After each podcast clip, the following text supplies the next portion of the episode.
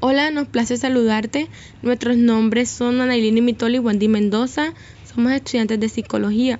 En esta hora queremos compartirte un poco sobre las terapias cognitivas en relación a los problemas contemporáneos. Como primera instancia hablaremos sobre las definiciones generales de cada terapia, iniciando así con Albert Ellis y la terapia racional emotiva conductual, o como es conocida por muchos, la TRECA. Las personas son en gran parte responsables de sus sentimientos, que son generados de manera consciente o inconsciente.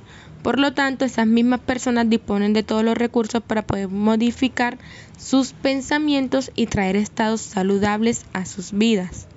Resumiéndolo en una frase del filósofo estoico Epiteto sería, las personas no se alteran por los hechos, sino por lo que piensan acerca de los hechos. El modelo ABC trata de explicar por qué las personas, aunque vivimos un mismo evento podemos desarrollar respuestas diferentes en función de nuestras propias creencias. Este modelo posee tres componentes. El primero es el acontecimiento activador, que es aquella situación o fenómeno que nos ocurre y produce que se active una serie de pensamientos y conductas problemáticas. Estas pueden ser externas como un accidente o internas como nuestros pensamientos. Están las creencias, que es una serie de condiciones que conforman la forma de ser y ver el mundo de la persona. Pueden ser pensamientos o recuerdos. Y estos pensamientos suelen ser automáticos. Encontramos también que suelen implicar demandas o autoexigencias poco realistas, lo que lleva a que la persona se perciba como si no valiera. Y en tercero tenemos las consecuencias, estas son las respuestas que la persona se da ante un acontecimiento activador.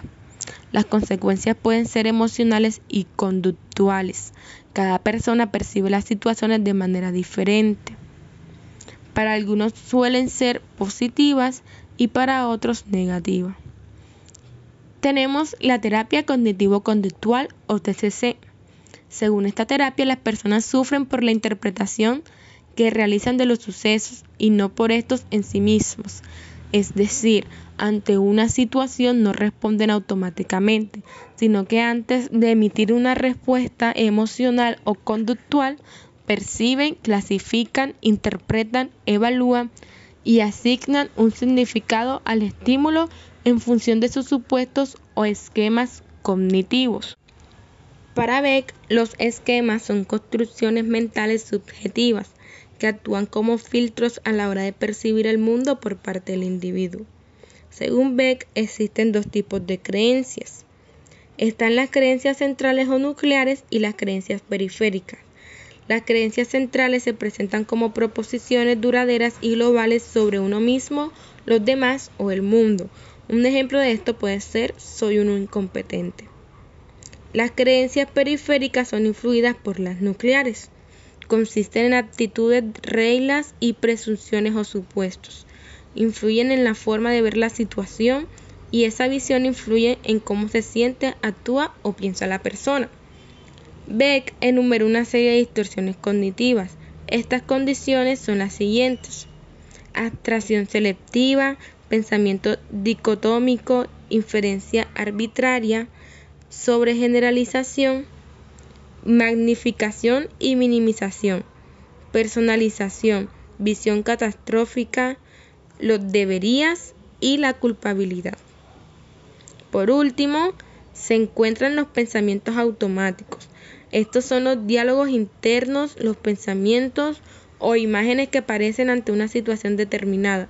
Las personas suelen ser consideradas con las afirmaciones verdaderas, no distorsionadas. Por último, nos encontramos con la terapia de esquemas de Jeffrey Jung.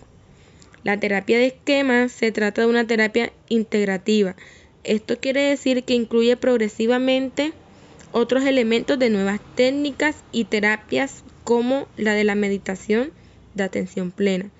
Un concepto importante dentro de esta terapia es el condicionamiento operante, según el cual un comportamiento que tiene una consecuencia positiva tenderá a repetirse y por lo tanto a reforzarse. La consecuencia positiva se llama reforzador. La noción de reforzador es esencial en toda conceptualización cognitivo-conductual. En la terapia de esquemas, los pensamientos que siguen a un comportamiento tienen un impacto ya sea positivo o negativo.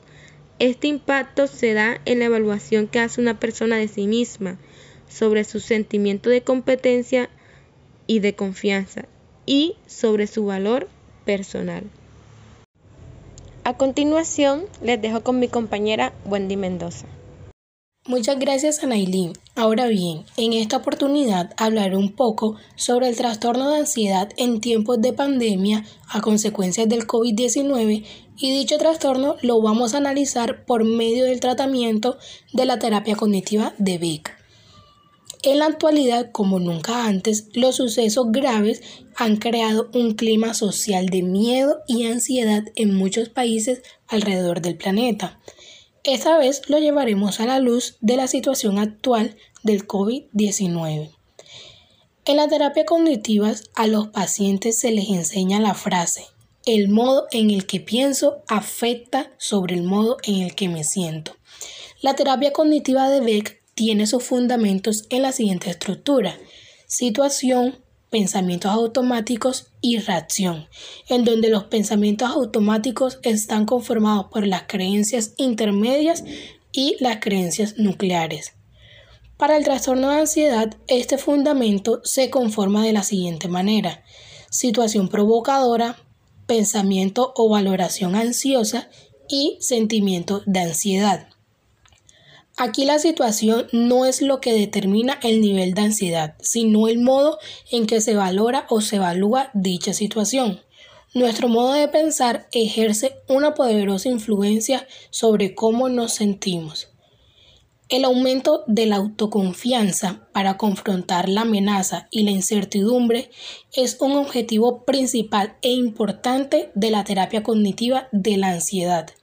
Un ejemplo claro de idea central de trastornos de ansiedad a causa del confinamiento por el COVID-19 hacia sí mismo es soy débil o soy vulnerable. Las creencias intermedias eh, no son tan fácilmente modificables como los pensamientos automáticos, pero son más maleables que las creencias centrales. En el ejemplo dado anteriormente, las creencias intermedias con supuestos pueden ser, si realizo todos los cuidados, entonces no soy vulnerable. Si me quedo en casa, entonces no soy un débil. Las creencias intermedias con regla pueden ser, tengo que quedarme en casa, tengo que usar tapabocas, no debo visitar a nadie, nadie tiene que venir a mi casa, etc. Creencias intermedias con actitudes pueden ser las siguientes. Es terrible que me pase algo si yo me cuido bastante. Siendo así, las terapias compensatorias, al realizar todos los días los cuidados sugeridos por el gobierno para combatir el COVID y quedarse en casa. Ahora bien, una situación provocadora que active la creencia central anteriormente mencionada puede ser el ir al supermercado. Los pensamientos automáticos o valoraciones ansiosas serían, es demasiado riesgoso, no creo que pueda hacerlo, me, puede, me puedo infectar. Y la reacción no eh, se puede presentar eh, con sensaciones físicas como sudor, desespero, comerse las uñas, dolor de barriga, incluso conductualmente puede colocarse dos tapabocas y guantes, aplicar alcohol a todo lo que toca, etc. Finalmente, desde la terapia cognitiva de Beck se implementa el plan de tratamiento, el cual logra que el paciente pueda descubrir esa creencia central.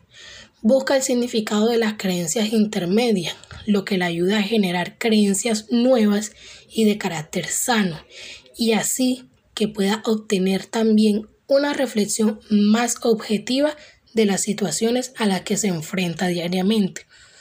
Esto se hace por medio de varias técnicas que se implementarían en las siguientes sesiones de la terapia. Estas técnicas pueden ser la flecha descendiente, desarrollo de metáforas y el debate socrático, entre otras. las cuales darían un total entre, 15, entre 12 a 15 sesiones, que sería lo ideal de la duración del tratamiento o de la terapia. Para concluir, logramos entender y comprender que las terapias cognitivas ayudan en los problemas contemporáneos a enfrentarlos y buscar soluciones, en donde el paciente es un agente activo en el tratamiento y que son necesarias para problemas específicos, los cuales tienen una repercusión negativa en el consultante. Muchas gracias por su atención y nos encontramos en otra oportunidad.